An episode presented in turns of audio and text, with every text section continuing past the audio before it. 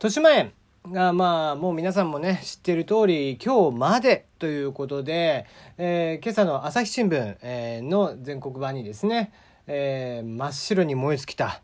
ジョーこと矢吹城ですね。明日の城の、えー、矢吹城の映像と、えー、画像と一緒にですね、えー、ありがとうという意味を込めてサンクスという、えー、広告が載っていたようですね。これこちらがもう朝から話題になってましたが94年という実に長い歴史に幕を下ろしたということになりました。うん、まあここまでね長いことやってきていて、まあ、東京に住んでいらっしゃる方、まあ、特にねやっぱり西側に住んでいる方であればえー、小さい頃とかにかなり行ったんじゃないですかね。僕はちょっと東京に来たのが、まあ30、えー、手前ですか。28の時に東京に住んでずっと隅田とかね、えー、東側の方にばっかり住んでいたので豊島園というのはもう名前ばっかり聞いていて、えーまあ、いつか行くことがあるかなと、えーまあ、子供もいるんでね、えー、小さい子供もいましたし、えー、行くことがあるかなと思いつつなかなか足を運ぶという機会まではなかったんですけども、えー、東京に住む多くの方々にとっては非常に、えー、数々の思い出を、えー、背負って今日幕を下ろしたんじゃないかなと思います。まあ、えー、僕ら世代であれば、まあ、その浄土ね、姿、真っ白に燃え尽きている姿というのも、あまりこう、説明はいらないのかもしれないんですけども、えー、若い子たちにとっては、これはまあ、説明が必要なわけで、えー、明日のジョーという作品でですね、えー、まあ、アニメ版には明日のジョー2になりますかね、えー、作品で、ホセ・メンドーサという世界チャンプと戦って、えー、真っ白に燃え尽きて、矢吹城が、まあ、死んだと思わせる、えー、描写で終わると。えー、矢吹が、えー、眠ってしまうというシーンですね。でこれが、えー、豊島園を、えー、真っ白に燃え尽きましたということで、えー、広告を打っていたようなんですけどもさまざまな意見がありましたね。やっぱりこう感動的ですよね。こういうのはなかなかこう見る機会がないです、えー、そうですね。ツイッターからちょっと見てみましょうか、えー、今朝新聞見て何とも言えない気持ちになりました。中学時代仲良しグループ男女6人くらいで行きました。楽しかったなと。下向き加減の女王の微笑み感無量ですと。そうなんです。真っ白に燃え尽きてしまった、えー、矢吹女王はですね、えー、椅子にぐったりとうなだれながら微笑むような、えー、姿で、え、真っ白と燃え尽きているんですね。えー、その他でしたら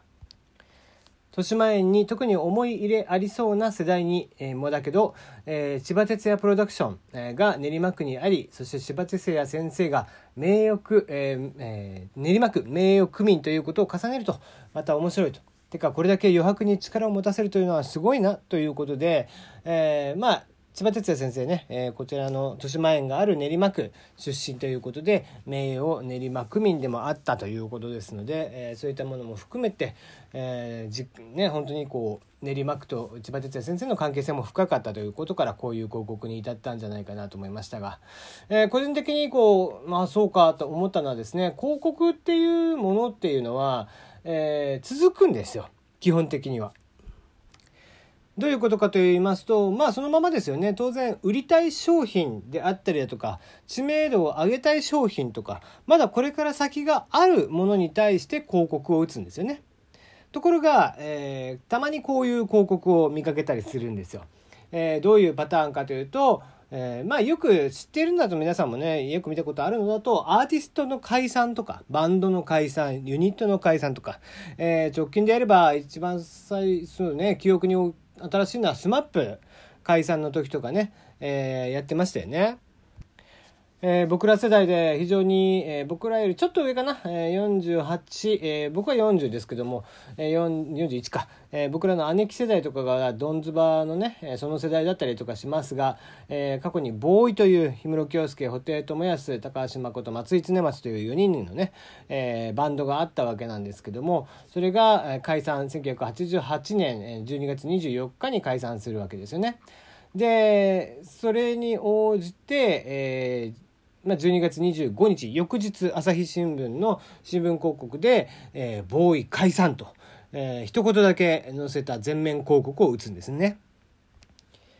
そういった形で、まあ、えー、先がないものの広告を打つ時っていうのはその終わりを告げる時と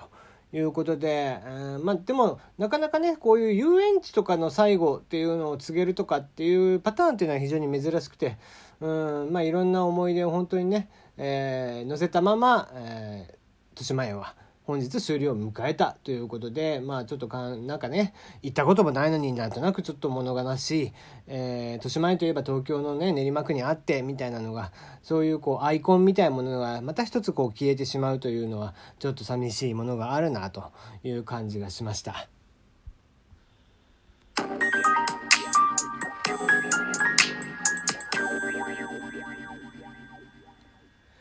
改めましてこんばんは。炎上しそうで炎上しないさすらいのエンタメ系ウェブウォッチャー、テリーのよもやますぎる部屋でございます。いかがお過ごしでしょうか？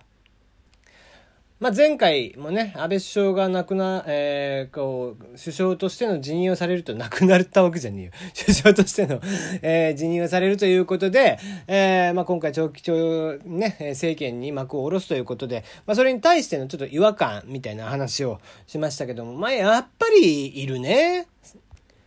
朝日新聞のコラムサイトであります論座というメディアがあるんですけどもそちらに書かれた白井悟教授でいいのかな？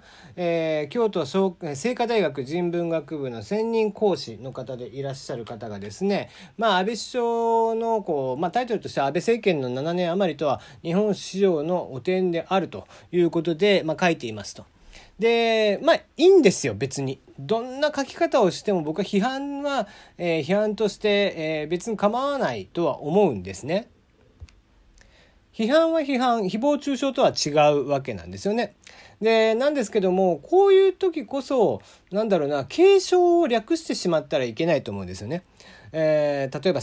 簡単に言えばさん付けもそうですし、えー、現在であれば、えー、安倍首相の場合まだ安倍首相なわけですよね、え、いくら辞任をするとはいえ安倍首相という、え、立場でいらっしゃる。えー、それは、えー、まあ、どんな批判をする場合であっても、なんか呼び捨てでしたら僕はダメな気がするんだよね。で、そういうのってこう、なんか、それをすることによって、その意見、その人の意見がたとえ真っ当であっても、まあ語彙が強くなったりとかすることによって、なんだろうな、届かなくなってしまう。本当に届けたい、えー、多分この人はこの人で、えー、きちんと、えー、自分なりの思想を持って、えー、批判をしているんですけども、なんか、継承を略して書き連ねることによって、だんだんとその思いというものが何か、えー、単純な批判とかではなくて誹謗中傷にこうなってしまうような気がするんだよね。うん、まあだから僕は、まあ、自戒の念を込めてツイッターとかで何かを批判したりとか、まあ僕もねいろいろと、えー、批判をしたりとかすることはあるんですけども、えー、批判をする時とかっていうのは必ず継承を略さないっていうことを一つ僕の中でルール化付け、えー、ルール化をしているんです。でそうしないとあまりに語彙が強くなってしまってそれこそ誹謗中傷になってしまうからっていうことなんですよね。まあ、正直この記事自体がですね政策とかもう冒頭から言ってるんですけどもなんだろうな冒頭